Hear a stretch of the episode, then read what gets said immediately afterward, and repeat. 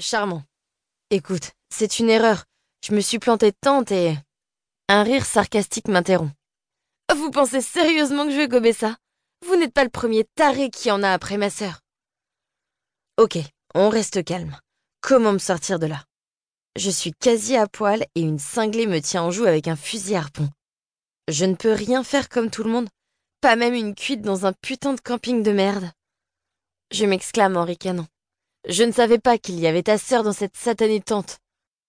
Ma voix possède une tonalité plus aiguë que d'habitude, mais c'est seulement pour souligner l'aspect ridicule de sa supposition.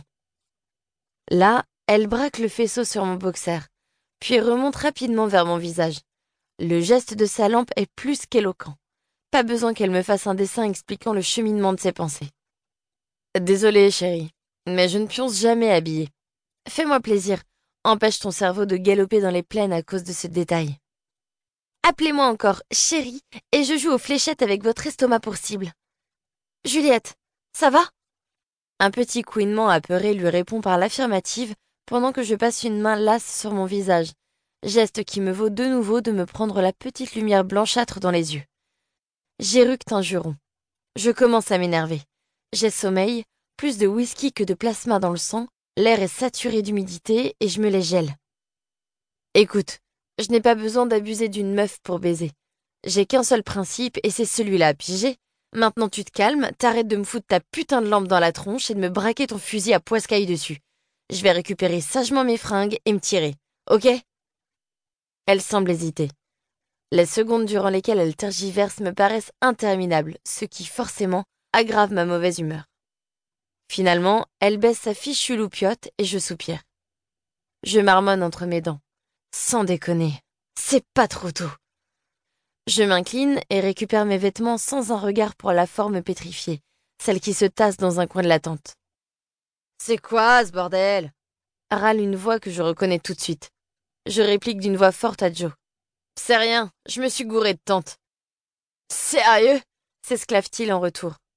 Il a vraiment l'air de trouver ça marrant. Bizarre, moi, pas du tout. Me faire sortir à coups de fusil harpon alors que je me tiens une cuite de classe internationale, ça ne me fait pas rire. Pas même un peu. Pendant que je le rejoins sur l'emplacement jouxtant celui des deux hystériques, je perçois le regard de la folle furieuse peser sur moi. Je n'y peux rien, mais l'idée qu'elle me garde à l'œil jusqu'à la dernière seconde me dessine un sourire grimaçant sur les lèvres. Oui, moi aussi je me surveillerais si je tombais sur moi-même. Lorsque je m'affale enfin sur le bon duvet, celui-ci sent largement moins la lessive et davantage la chaussette sale. Je soupire. Sérieux? Tu es entré dans la tente de la grenouille de bénitier d'à côté? Pouffe-t-il encore. Il ne le voit pas, mais je hausse un sourcil, allongé sur le dos, les bras croisés sous la nuque, à fixer les ombres des branches des mûriers qui s'agitent au-dessus de nos têtes. Grenouille de bénitier? Carrément. Genre, je vais à l'église et je fais du catéchisme, quoique la frangine a l'air plus d'une bourrine à grande gueule. Je souris. Pour me tenir en joue avec un fusil harpon, pour sûr, faut être légèrement bourrine sur les bords et totalement inconsciente. Je préfère la grenouille de bénitier, précise-t-il. Elle est bonne? Je suis certain qu'il hoche la tête avec enthousiasme. Blondinette bien roulée, avec une dégaine de bonne sœur. Et l'autre? Là aussi, je ne peux rien y faire. Moi, une meuf qui me braque dessus un flingue en pleine nuit sans sourciller, ça m'intrigue et ça m'excite aussi un brin, je dois l'avouer. D'habitude, rien n'arrive à me sortir de ce néant dans lequel je m'embourbe chaque fichue journée qui passe, du moins rien qui ne réussisse à réveiller mon intérêt. Je m'interroge parfois sur ce qui parviendrait à me tirer de cette perpétuelle sensation de vide que j'éprouve continuellement. J'ai des parades éphémères. La baise, l'alcool et le shit. Du moins, jusqu'à cette nuit. Peut-être que... Je sais pas, elle portait un grand sweat à capuche et un jean large.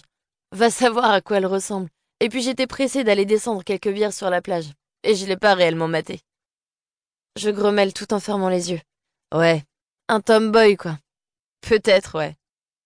Nous nous endormons sur ce dernier échange pour ronfler comme les ivrognes que nous sommes.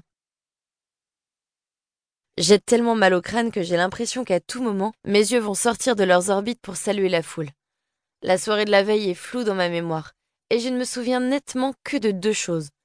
Les deux Suédoises et la cinglée au fusil harpon.